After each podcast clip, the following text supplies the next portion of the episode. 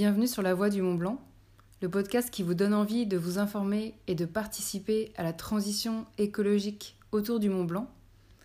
Si vous avez envie qu'il n'y ait plus de déchets dans nos montagnes et nos rivières, partez à la rencontre du programme Montagne Zéro Déchet. Bonne écoute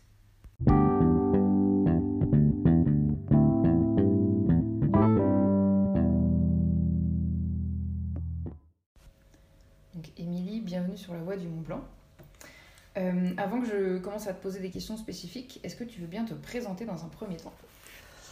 Euh, eh ben merci déjà euh, de cette invitation. Euh, donc je m'appelle Émilie Maisonnage, j'ai 43 ans. je travaille pour l'association Mountain Riders depuis deux ans et je suis responsable du programme Montagne Zéro Déchet au sein de l'association. Ok. Est-ce que tu veux bien nous présenter un petit peu Mountain Riders pour qu'on connaisse cet assaut? Ouais, donc Mountain Riders, c'est une association euh, qui a 22 ans maintenant. Euh, on est actuellement plus d'une quinzaine de salariés. Euh, donc c'est une association qui est quand même vraiment bien implantée dans le milieu de la montagne. On est une association d'éducation à la transition écologique en montagne. donc c'est différent des associations de protection de l'environnement. nous, notre mission, c'est vraiment bah, sensibiliser euh, l'ensemble des, acteurs euh, pratiquant euh, à la transition écologique en montagne. Notre philosophie, c'est de sensibiliser sans moraliser. Et ça, c'est hyper important parce que c'est vraiment quelque chose qui, bah, en fait, bah, guide toutes nos actions, toutes nos postures dans nos actions. Et, euh, et, aussi, c'est important parce que, euh, à titre individuel, l'ensemble de l'équipe porte vraiment cette, euh, cette posture-là, enfin, adopte cette posture-là à titre individuel, personnel et professionnel.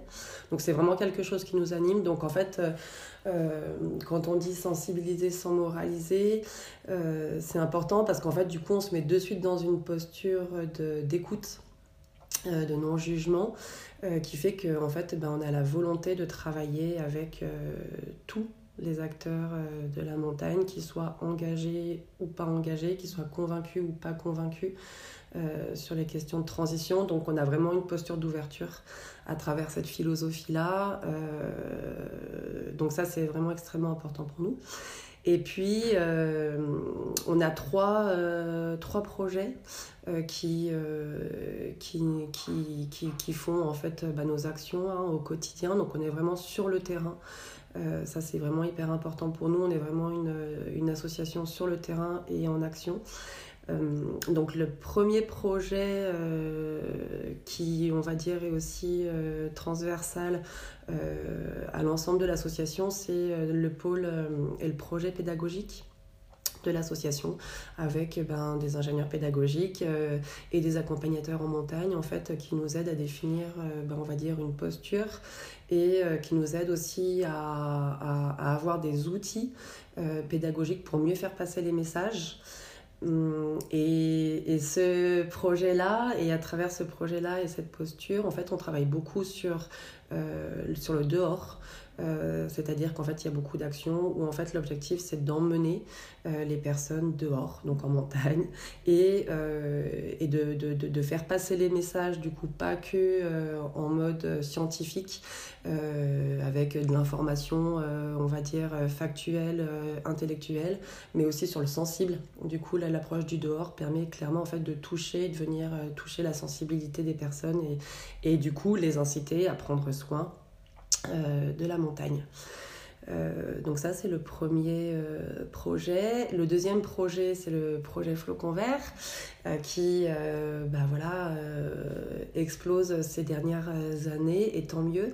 Donc la démarche Flocon Vert, c'est c'est un label, mais c'est vraiment et surtout une démarche d'amélioration continue.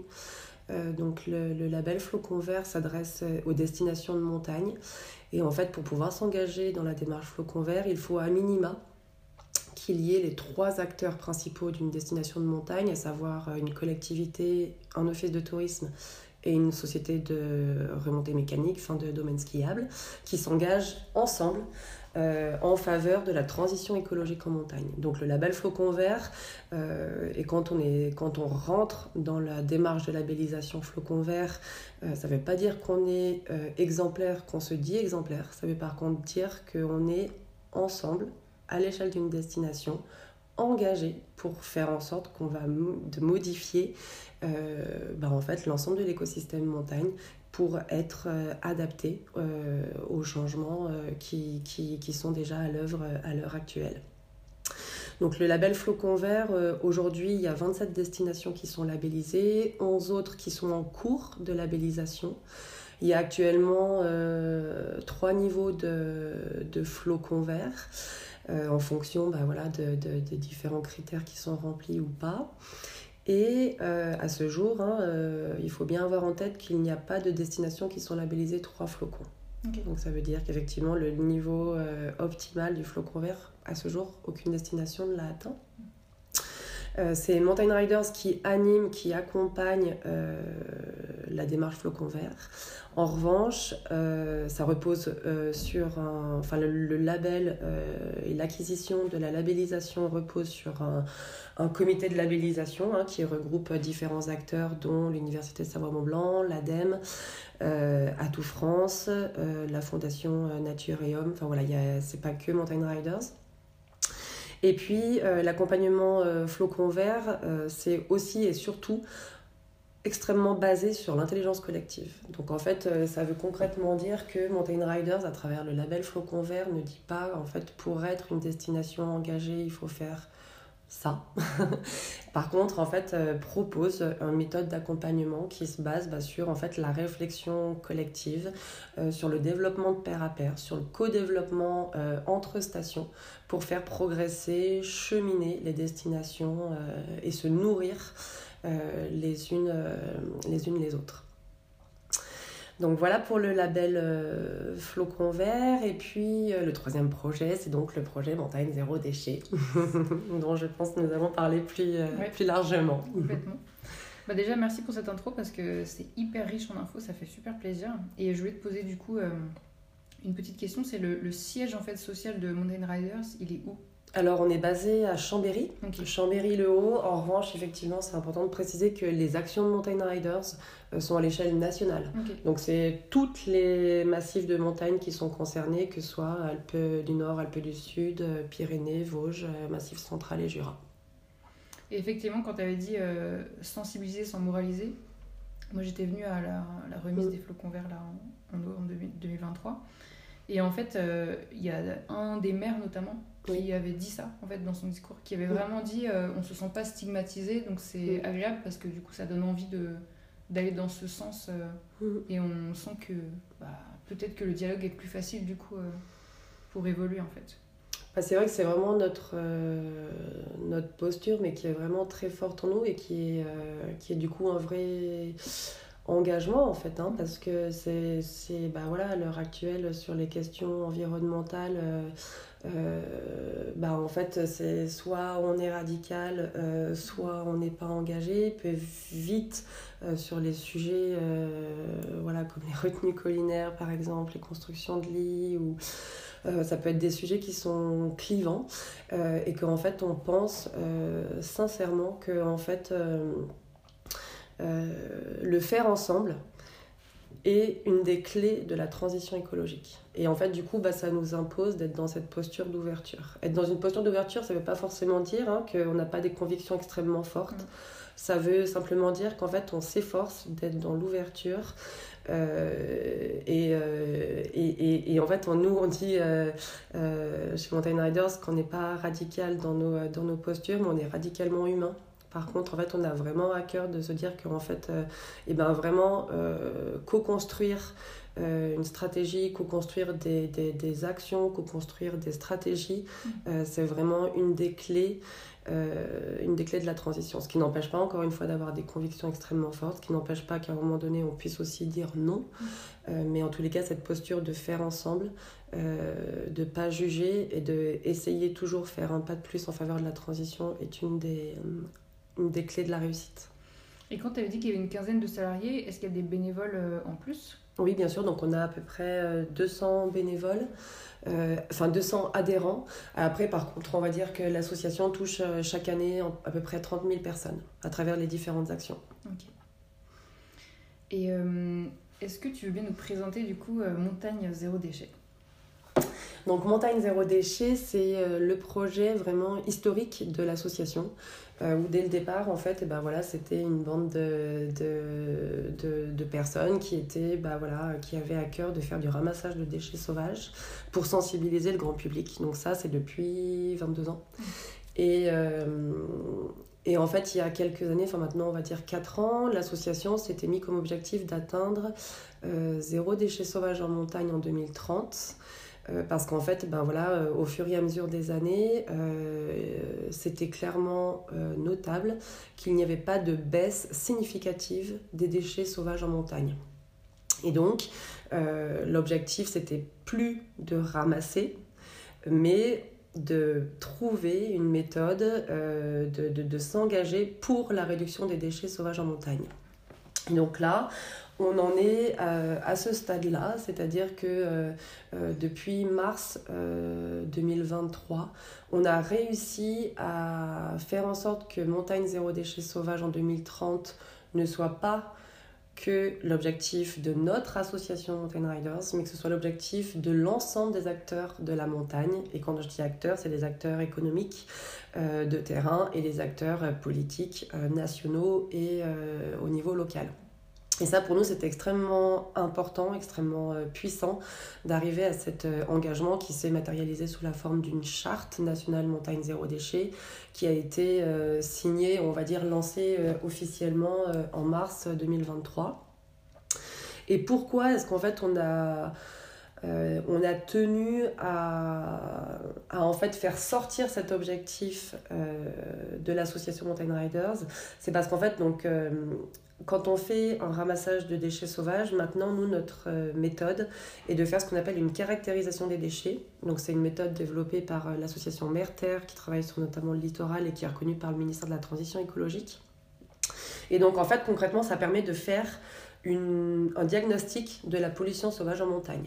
Et en fait, donc sur le terrain, comment est-ce que ça se passe euh, Lorsqu'on fait un ramassage de déchets sauvages en montagne, on part avec son sac dans la montagne, on ramasse les déchets, et après, en fait, à, la fin du ramassage, on vient et en fait, on, vide son sac euh, sur une grande bâche. Et en fait, on va venir trier les déchets en fonction que ce soit du plastique, du bois, du métal, du caoutchouc. Euh, donc, il y a huit grandes familles de déchets qu'on va venir trier et on va faire euh, vraiment, on va compter un à un des déchets indicateurs. Donc on a une trentaine de déchets indicateurs qui sont vraiment représentatifs de la pollution sauvage en montagne, où là on va vraiment les compter un à un. Donc on va compter euh, les mégots, on va compter les emballages alimentaires, on va compter les canettes, euh, les bouteilles plastiques, on va compter les jalons de piste, les piquets de piste, on va compter les forfaits qui tombent, les gants de ski qui tombent, on va compter le géotextile, les gaines, bref, on, on compte une trentaine de déchets indicateurs et donc, euh, l'année passée,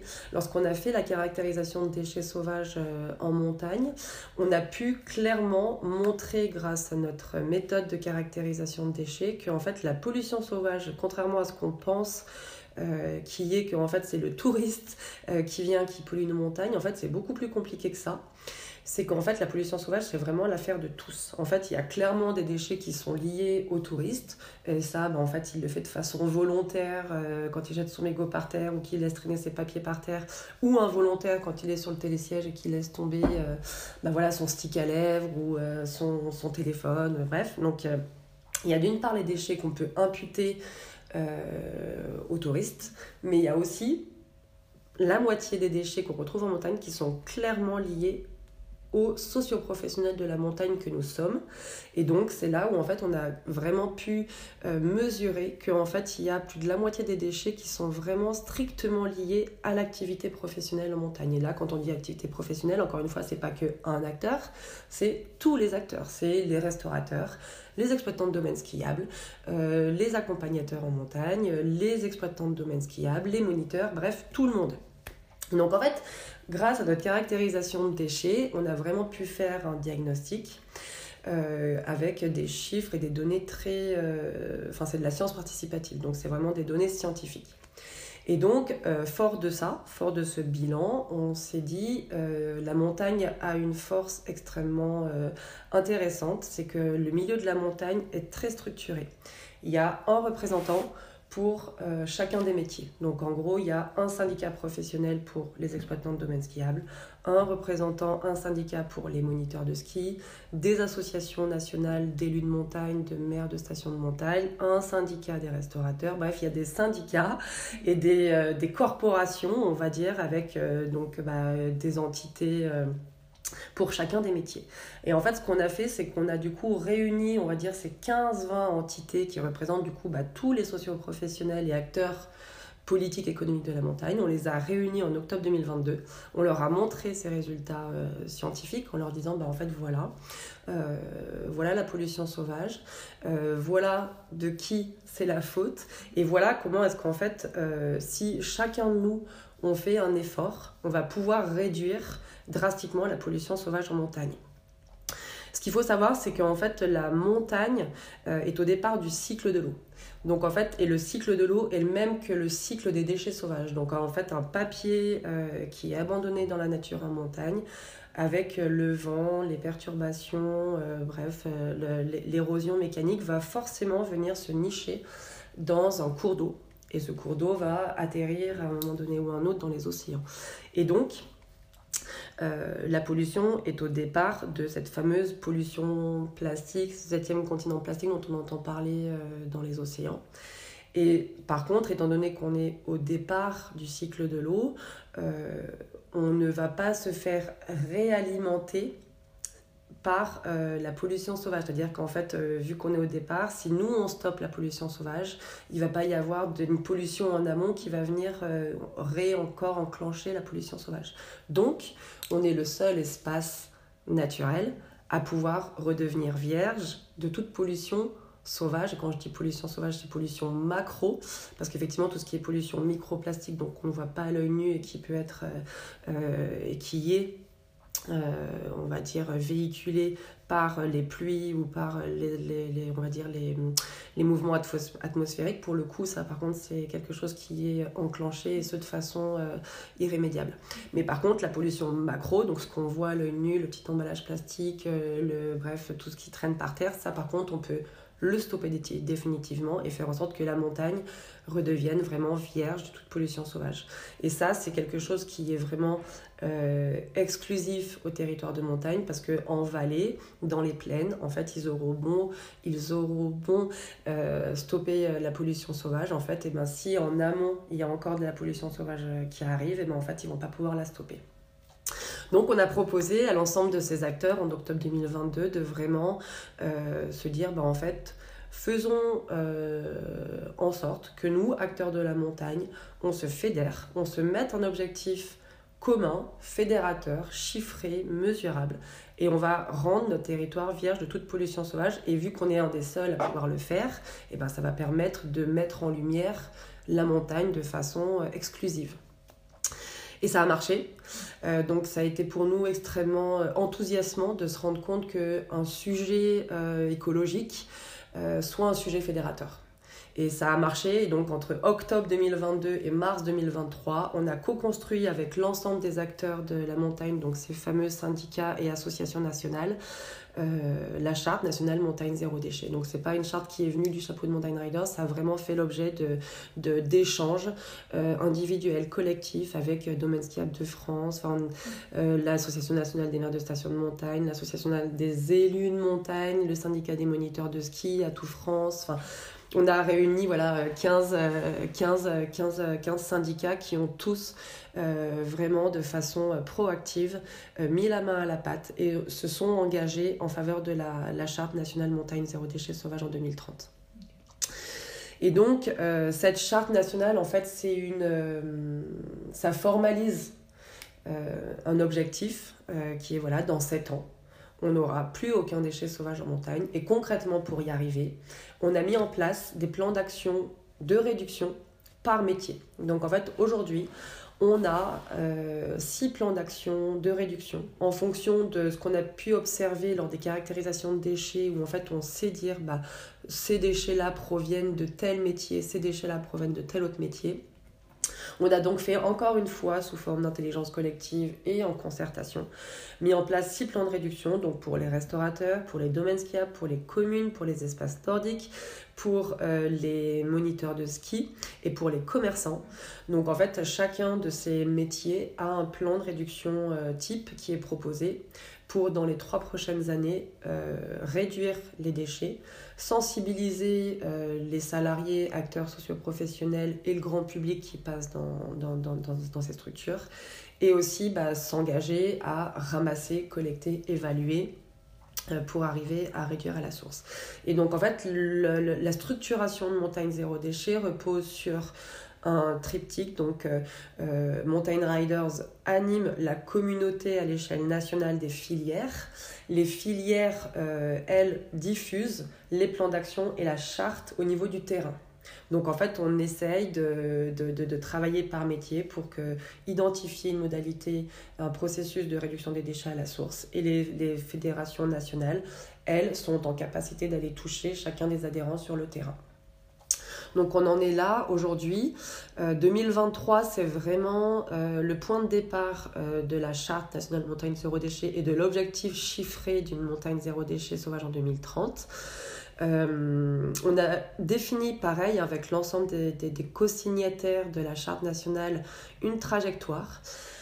Donc 2024, on espère avoir déjà moins 10% de déchets sauvages par rapport à cette année 2023 moins 40% en 2026, moins 70% en 2028 et moins 100% en 2030. Euh, donc on a vraiment euh, mis des jalons et en fait on a donc euh, organisé aussi un comité de pilotage qui regroupe bah, nos fameuses syndicats et associations nationales et en fait chaque année on les réunit pour pouvoir identifier, mesurer si oui ou non on est dans nos trajectoires, si oui ou non on réussit à atteindre nos, nos résultats. Donc c'est vraiment un objectif qui est à la fois hyper ambitieux parce qu'effectivement, euh, voilà, quand on parle de ça de prime abord, tout le monde se dit bah, c'est impossible d'y de, d'y arriver. Et pour le coup, euh, c'est certes ambitieux euh, parce qu'effectivement, en fait, ça veut quand même dire qu'il va falloir bah, changer des habitudes, des manières de faire. sauf que c'est juste du bon sens. Et sauf qu'en fait, si on parle que, on va dire que l'année, enfin cette année 2023, sur 70 ramassages avec la caractérisation, on a ramassé 15 tonnes de déchets en faisant une extrapolation sur tous les, on va dire, territoires touristiques, stations de montagne, on arriverait à 250 tonnes de déchets chaque année. Il faut savoir que 250 tonnes de déchets, euh, c'est absolument rien. Chaque année, il y a 8 millions de tonnes de déchets qui sont déversés euh, dans les océans. Donc en fait, 250 tonnes, c'est certes volumineux et à la fois, c'est rien du tout par rapport. 8 millions, c'est euh, dans le monde Dans le monde. Juste pollution plastique. D'accord, ok. 8 millions de tonnes de déchets par an. Donc c'est rien du tout 250 tonnes. Donc certes, par contre, c'est quand même ambitieux, mais en fait, c'est concrètement réaliste, et d'autant plus réaliste que la montagne a cette euh, force d'être hyper structurée, et que en fait, bah, chaque acteur de terrain est relié à un syndicat, à, on va dire, une entité nationale qu'on est allé chercher, qui s'est engagé et qui concrètement fait redescendre ça sur le terrain. Ce qui n'empêche pas qu'après nous, Mountain Riders, on est aussi sur le terrain et qu'en fait, on, expérimente chaque jour euh, la réduction des déchets à la source. Mais en tous les cas, euh, on est persuadé que c'est vraiment un objectif qui est euh, réaliste. C'est bien parce que ça me donne envie de te poser mais plein de questions, c'est génial, j'adore. L'une des questions que je voulais poser, c'est vraiment une, pure question de, de, définition. Quand on parle de montagne zéro déchet, le mot montagne, qu'est-ce qu'il veut dire? Est-ce que c'est la montagne, la vallée? Est-ce que c'est les chemins de rando? Enfin, c'est quoi en fait quand on dit montagne?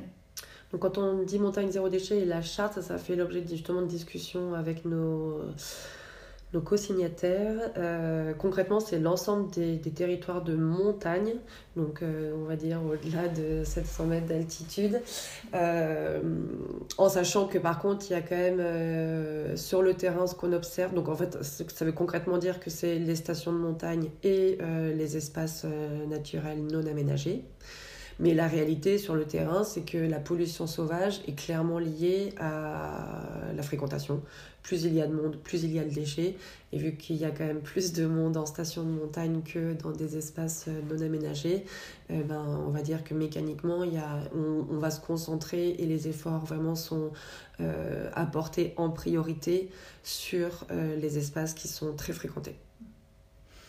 Et euh, quand tu parlais de, des déchets, tu disais il y a la moitié des déchets liés au tourisme, la moitié qui est liée aux, aux socioprofessionnels de la montagne.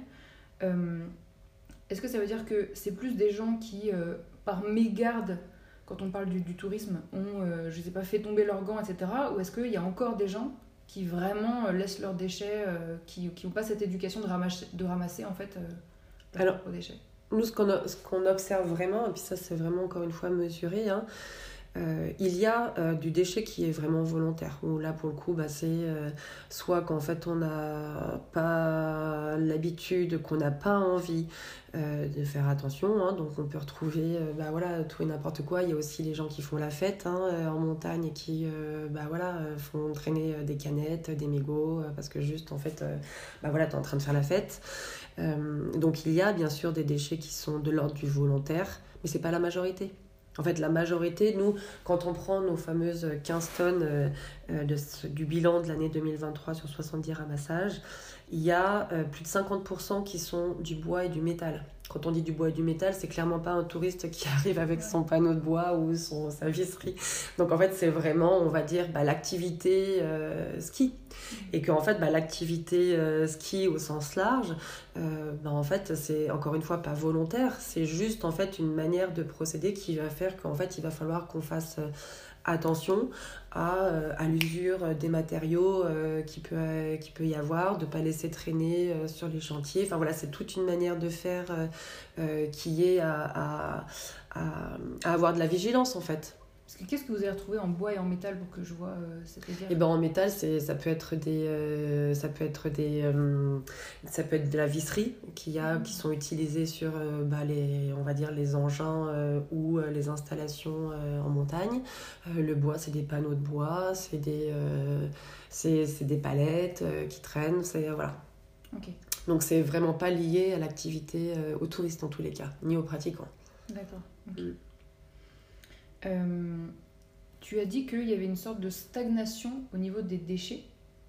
Mais est-ce qu'il y a une date à partir de laquelle il y a vraiment eu une sorte d'augmentation euh, des déchets ou on n'a pas forcément conscience de ça?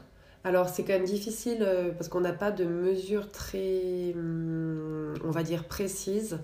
Euh, depuis ces 20 dernières années. Là, on va dire que ça fait maintenant 3 ans qu'on a des mesures extrêmement euh, précises qui nous permettent de, de, de, vraiment pouvoir aller dans le détail euh, et vraiment mesurer de façon scientifique. Et, et, et, par contre, ce qui est certain, c'est que depuis ces... on ramasse encore, on va dire, encore des, des tonnes de déchets. encore une fois, je je vais prendre des exemples concret sur ces deux dernières années. Enfin, moi, ça fait deux ans que je suis chez Mountain Riders, que je fais des ramassages.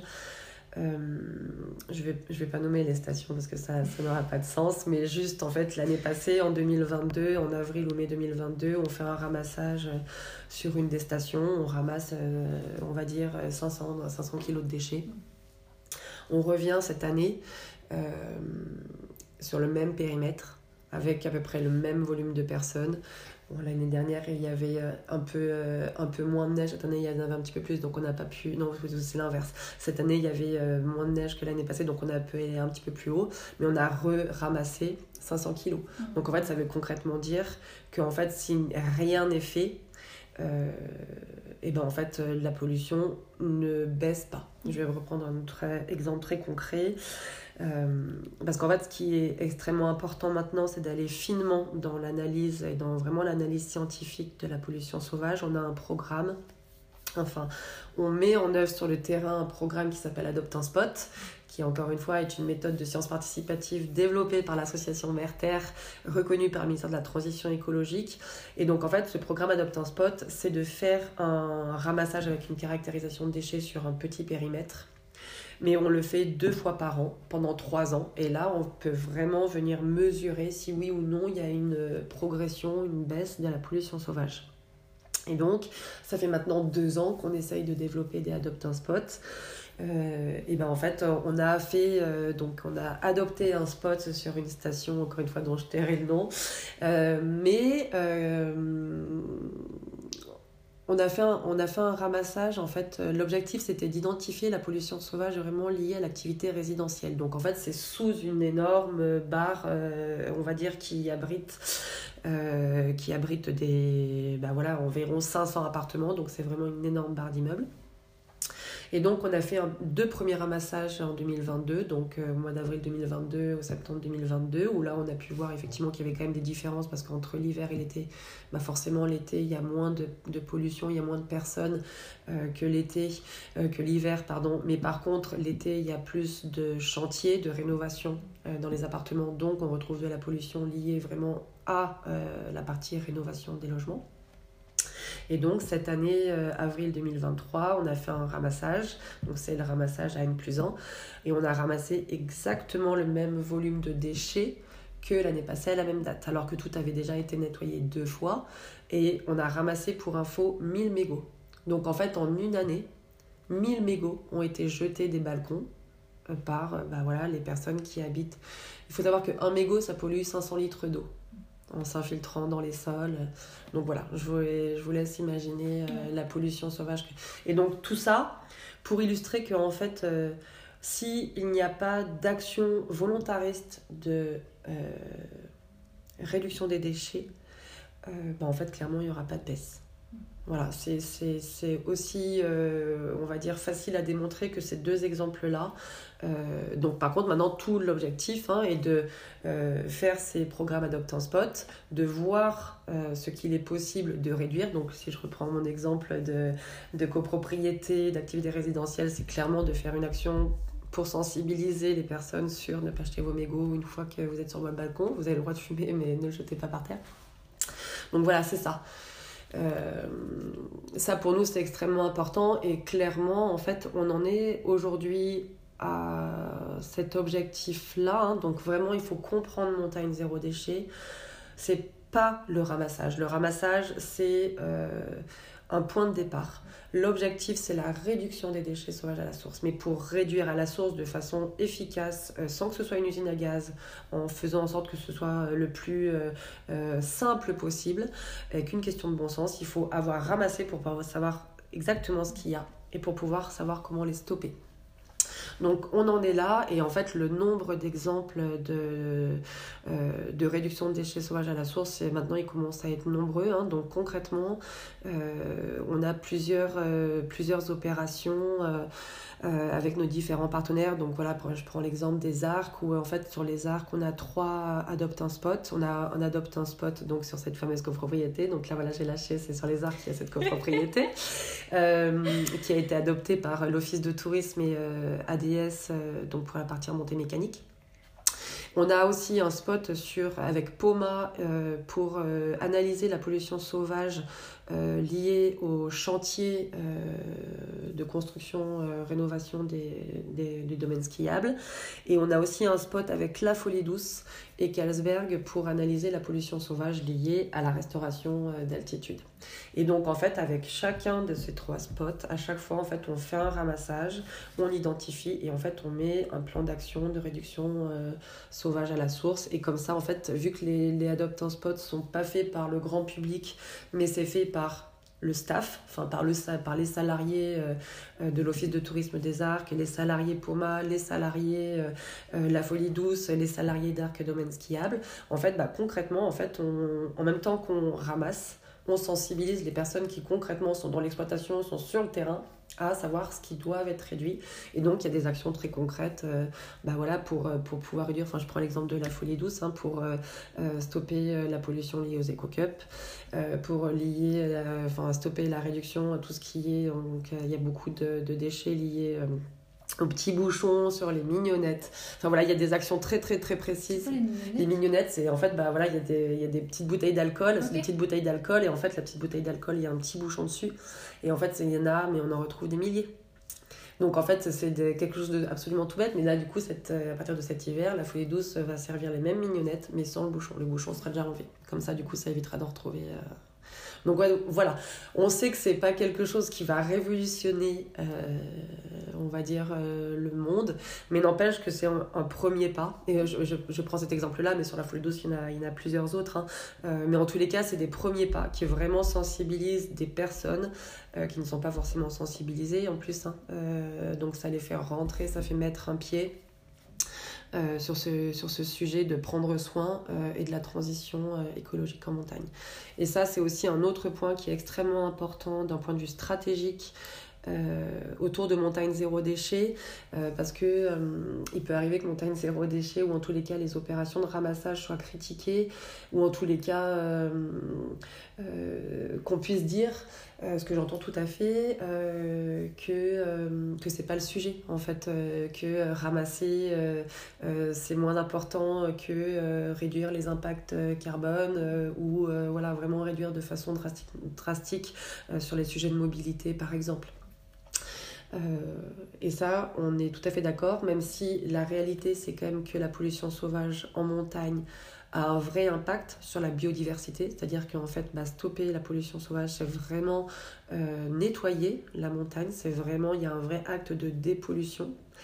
Euh, quand on commence après à réduire, on est après dans les réflexions sur bah, les impacts carbone liés à la production de plastique, à la production de matériaux, bref. Euh, et après, Montagne Zéro Déchet a un autre enjeu qui est qu'en fait, étant donné que c'est un sujet qui est consensuel, euh, tout le monde est d'accord, et preuve en est, la charte Montagne Zéro Déchet a permis de faire l'adhésion et l'unanimité de l'ensemble des acteurs de la montagne.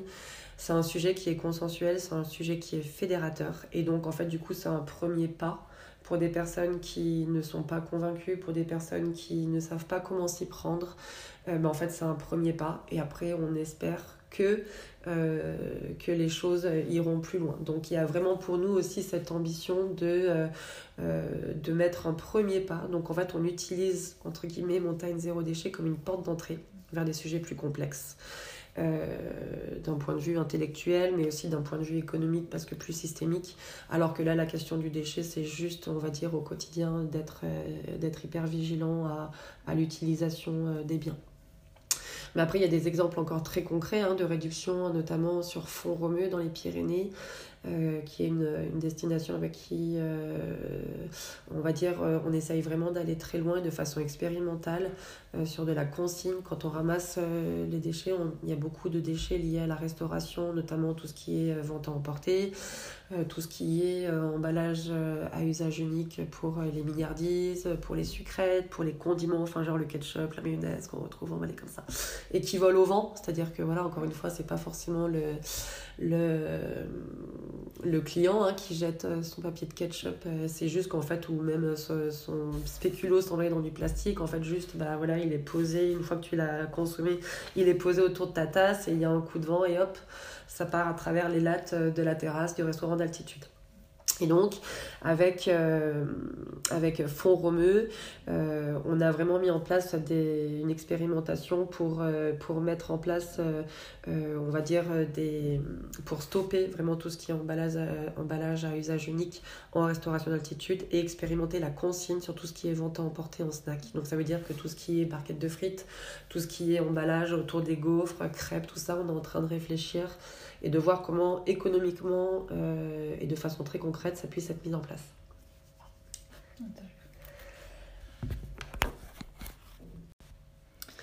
Et du coup, euh, en fait, moi, je voulais vous, enfin, te demander si euh, vous avez besoin de bénévoles ou de dons pour euh, Montagne Zéro Déchet. Alors carrément. Alors de bénévoles, ça oui. Euh, clairement, même si, euh, encore une fois, de manière générale, on arrive quand même bien euh, à mobiliser du monde. L'année passée, on a mobilisé 4000 personnes sur, on va dire, 70 ramassages, donc ça marche quand même bien. En sachant que l'activité de ramassage est vraiment un temps qui allie, on va dire, écologie, prendre soin de la nature et moment festif.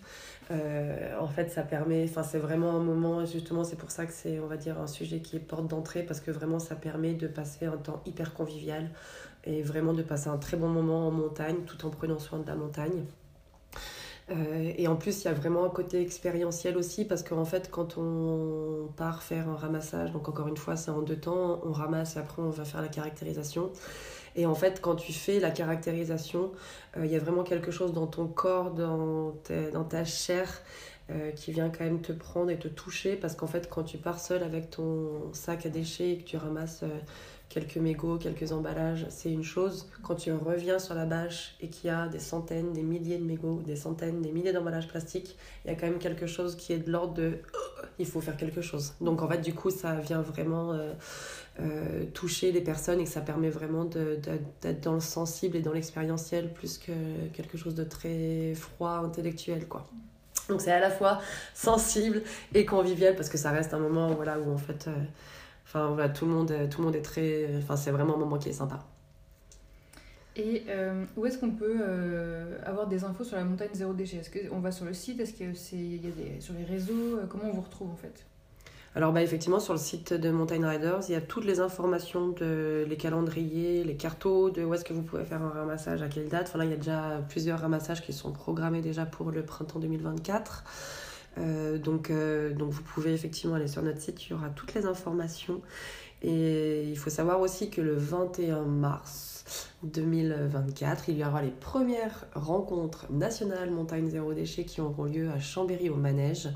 Euh, et en fait, ça va vraiment venir bah, lancer la saison de ramassage et surtout euh, faire connaître l'objectif 2024 qui est moins 10% de réduction de déchets euh, qu'on doit atteindre euh, à la fin des saisons de ramassage 2024. Donc les ramassages de déchets, ça se fait entre avril et on va dire septembre.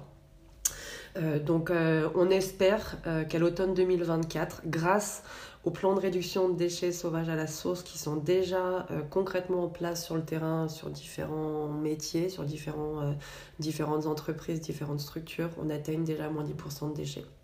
Donc rendez-vous, euh, je l'espère, à l'automne 2024 avec déjà cette première, première étape de réduction. Bah top. Bah, un grand merci pour toutes tes réponses. Merci à toi. Super riche. Merci beaucoup. J'espère que cet épisode vous a inspiré. Vous pouvez rejoindre notre communauté sur Instagram voix.montblanc ou me faire part de vos remarques par euh, mail. Donc c'est voix.montblanc.ecomail.fr.